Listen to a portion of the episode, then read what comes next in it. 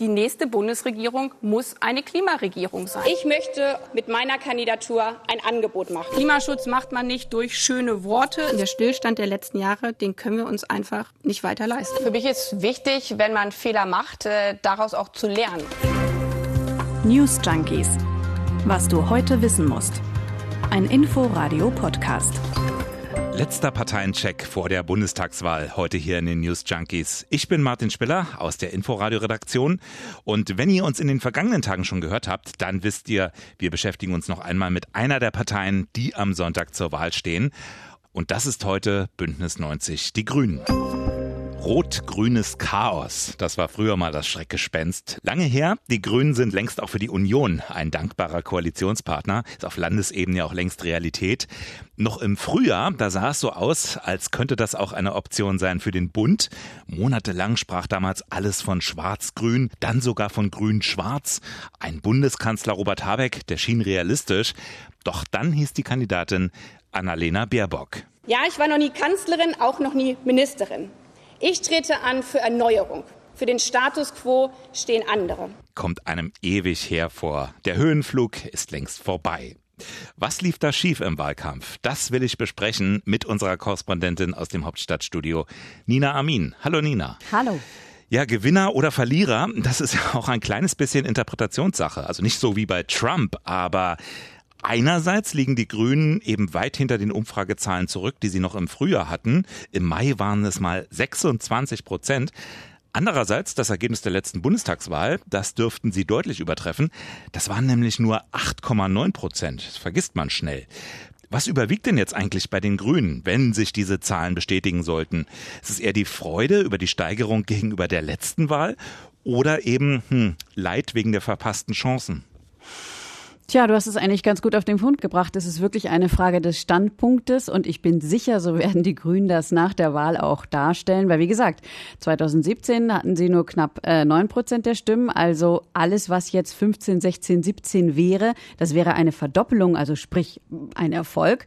Aber die Zahlen sahen halt ganz anders aus. Da lagen die Grünen bei der Frage, welche Partei man wählen würde, am nächsten Sonntag wirklich schon mal bei 26 Prozent vor der Union vor allem. Und hm. das ist natürlich die Zahlenordnung, an denen sich die Grünen jetzt auch messen. Und da ist die Enttäuschung natürlich groß, dass die Werte so abgesackt sind. Der Grünen-Co-Chef Robert Habeck, der hat heute auch auf die Verluste angesprochen, nochmal gesagt, wir sind nicht da, das muss man einfach zugeben, wo wir hätten sein sollen. Und er sagte, wenn im Wahlkampf Endspurt noch was hinzukomme, dann passe das schon. Aber äh, na gut, also ne, er probiert das jetzt zu relativieren und auch die Kanzlerkandidatin Annalena Baerbock, die macht gar kein Geheimnis daraus, dass ihr das nicht passt. Und die Partei, die setzt jetzt wirklich ganz, ganz stark auf die noch unentschlossenen Wähler. Das sind ja fast ein Drittel äh, laut Umfragen, die immer noch nicht wissen, was oder wen sie wählen sollen. Und äh, ich bin sicher, das ist jetzt die Botschaft. Das habe ich auch so beobachtet beim Parteitag der Grünen letzten Sonntag und auch auf Marktplätzen, wo ich die Grünen erlebt habe. Hm.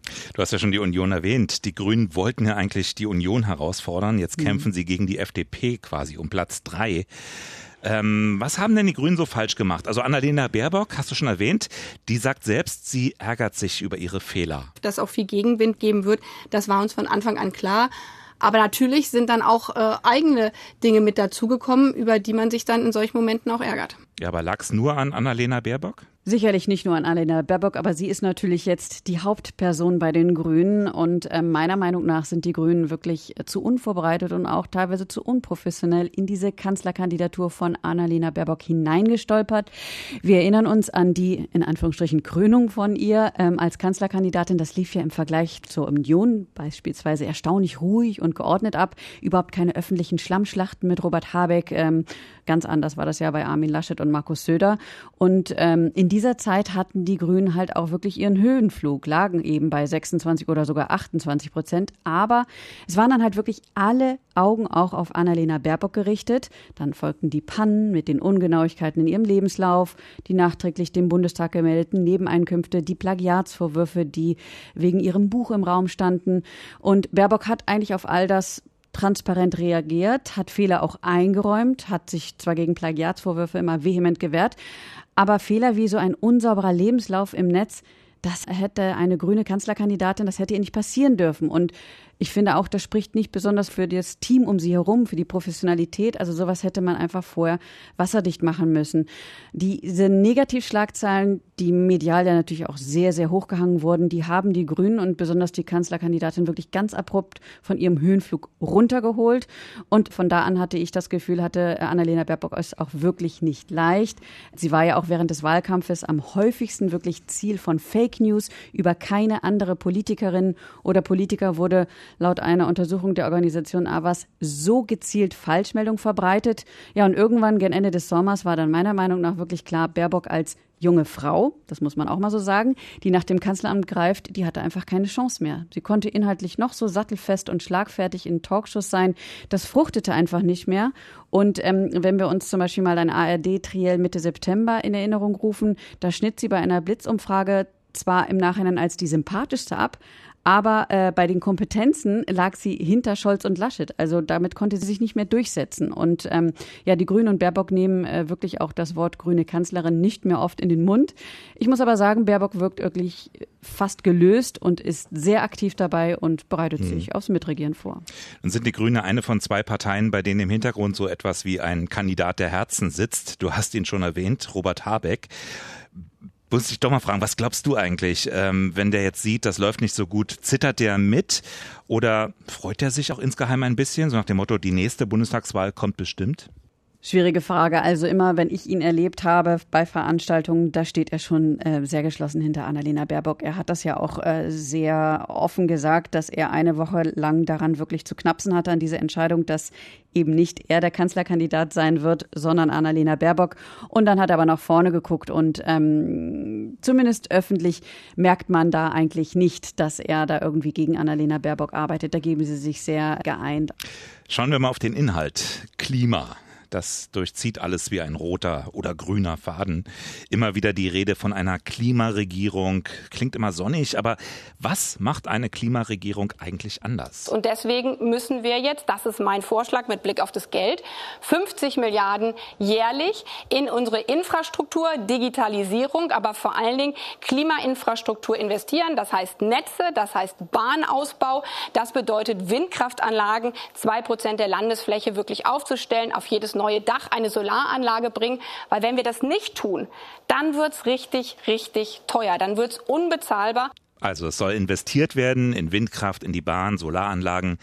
Ähm, hast du das Gefühl, die Grünen konnten erklären, was den großen Unterschied ausmacht? Oder ist Klimaregierung einfach, wenn die Grünen dabei sind in der Regierung? Also Sie haben es auf alle Fälle versucht. Sie haben ja auch versucht, sich ganz klar als die andere Partei darzustellen. Sie reden ja sehr, sehr viel von Aufbruch. Ich glaube, das ist das Wort, was ich am meisten aus dem Mund der Grünen, auch der Kanzlerkandidatin in den vergangenen Wochen gehört habe. Mhm. Aufbruch, kein weiter so, das machen die Grünen deutlich. Sie werfen der Großen Koalition, besonders der Union vor, die Weichenstellung für den Klimaschutz komplett verpennt zu haben und sagen halt, sie wollen mehr Tempo machen. Also gerade in dem Otum von Annalena Baerbock haben wir ja schon vieles gehört. Sie wollen den Kohleausstieg früher als derzeit geplant, nämlich bis spätestens 2030. Da setzen sie sich mit den Linken von den anderen Parteien ab und gehen da weiter. Und äh, klar, aber sonst haben natürlich alle Klimaschutz auch als zentrales Wahlkampfthema, außer die AfD, die hat das nicht. Mhm. Ähm, aber ich denke, die Grünen setzen ihre Punkte und damit ecken sie natürlich auch immer wieder an. Also es sind ja immer so diese Reizthemen. Verbotspartei ist ja auch immer so ein bisschen, steht immer so ein bisschen im Raum, beziehungsweise wird den Grünen vorgeworfen. Ähm, sie sagen ja ganz klar, sie wollen Kurzstreckenflüge bis 2030 überflüssig machen. Sie sagen nicht, dass sie sie abschaffen wollen, aber dass sie sie überflüssig machen wollen durch den Ausbau der Bahn beispielsweise beispielsweise. Und auch äh, emissionsfreie Autos sollen ab 2030 nur noch neu zugelassen werden. Also Sie sagen sehr deutlich, dass Sie wollen, dass Deutschland auch eine Vorreiterrolle in diesen ganzen klimaneutralen Industrien einnimmt. Also Sie nicht nur weiter so, Sie wollen auch was verändern. Die mhm. Grünen haben ja ein bisschen das Image einer Partei für Besserverdiener, die sich all diese Projekte auch leisten können. Ähnlich wie die FDP, aber eben öko. Also wie gesagt, nur das Image. In den vergangenen Wochen, so bei den Fernsehtriellen, hatte man bei Annalena Baerbock den Eindruck, dass sie die soziale Frage stärker betont, etwa die Familienpolitik. Wollen die Grünen nicht mehr so kaltherzig rüberkommen? Also wenn schon Umbau, dann lieber ein bisschen abgefederter? Also vieles von denen, ähm, auch diese sozialen Fragen etc., die findet man in dem Wahlprogramm der Grünen definitiv. Aber ich äh, habe das auch so gesehen, dass das in den letzten Wochen nochmal nach vorne gestellt wurde. Weil, du warst ja auch auf dem Parteitag der Grünen jetzt. Genau, ne? auf dem Parteitag zum Beispiel letzten Sonntag war das ganz klar im Fokus. Also schon, wenn man da reinkam in diesen Saal, man sah äh, ältere Leute, Kinder, man sah äh, alle möglichen Schichten, Pflegepersonal war groß äh, Thema auch, die Situation der Pflegenden. Da hat sie auch klar gemacht, Annalena Baerbock, dass sie keine Partei sein will oder keine Chefin einer Partei, wo es nur um Biofleisch geht und Elektroautos, was die meisten Leute sich nicht leisten können, mhm. sondern äh, sie wollen halt ganz speziell auch sozial Schwache fördern. Also ich sag mal ein Beispiel, Elektroautos. Da soll es ja eine Fördersumme geben für 6.000 Euro für ein Elektroauto, wenn man umsteigt. Und bei sozialen Schwachen wollen sie jetzt nochmal 3.000 Euro oben rauflegen. Also, und sie setzen sich auch dafür ein, dass zum Beispiel dieser CO2-Preis, der ja beim Heizen jetzt anfällt, von den Vermietern und Vermieterinnen getragen werden soll, nicht von den Mietern und Mietern. Also da sind sie schon äh, so, und ich denke mir, das ist natürlich auch Wahlkampftaktik, klar, sie wollen jetzt noch die unentschlossenen Wähler holen. Und sie, ihr Klientel, das haben sie, das wird sie wählen, aber sie brauchen noch mehr. Und sie brauchen auch die Leute, die halt nicht normalerweise grün wählen. Ja, viele von denen, auch aus dem bürgerlichen Lager, die sympathisieren mit den Grünen. Viele von denen sind ja aber auch vorsichtig. Man weiß ja nicht, was man am Ende kriegt. Doch Rot-Rot-Grün, also eine Regierung mit der Linkspartei, könnte natürlich viele bürgerlichere Wähler verschrecken. Also zum Beispiel Cem Özdemir, der sagt zwar, die Linke ist überfordert, hat grundlegende Probleme mit unserer Wirtschaftsordnung, mit der internationalen Ordnung. Aber wie ist das an der Parteibasis? Du warst ja gerade auf dem Parteitag der Grünen. Wie war da denn die Stimmung? Gibt es da unter den Mitgliedern auch Sympathien für Rot-Rot-Grün? Das würde ich ganz klar bejahen. Also viele, mit denen ich gesprochen habe auf dem Parteitag, viele Grünen, die können sich das durchaus vorstellen. Ich habe jetzt auch mit vielen Berliner Grünen gesprochen, wo ja äh, R2G schon hm, regiert. Mhm. Aber auch es gibt auch eine aktuelle Online-Umfrage von Seaway im Auftrag vom Spiegel. Und ähm, da ist das ganz klar. 70 Prozent der befragten Grünanhänger bewerteten dabei Rot-Rot-Grün als positiv. Und im Vergleich dazu mal Rot-Grün-Gelb, also die sogenannte Ampel, bewerteten 54 Prozent als positiv, also deutlich weniger, obwohl das äh, die zuletzt von Baerbock und anderen äh, Spitzengrünen im Wahlkampf bevorzugte Koalition war. Aber es geht ja noch bürgerlicher sozusagen. Mhm. Wären denn die Grünen irgendwie auch für eine Jamaika-Koalition zu gewinnen, also eine Koalition mit CDU und FDP? Sicherlich nicht die Wunschkoalition, aber meiner Meinung nach steht ähm, bei den Grünen das Mitregieren an erster Stelle. Also deswegen wäre sicherlich auch Schwarz-Grün-Gelb denkbar. Der FDP-Chef Christian Lindner hat ja heute auch nochmal für die sogenannte Jamaika-Koalition geworben. Aus deren Sicht wäre Schwarz-Grün-Gelb einfacher als Rot-Grün-Gelb, klar.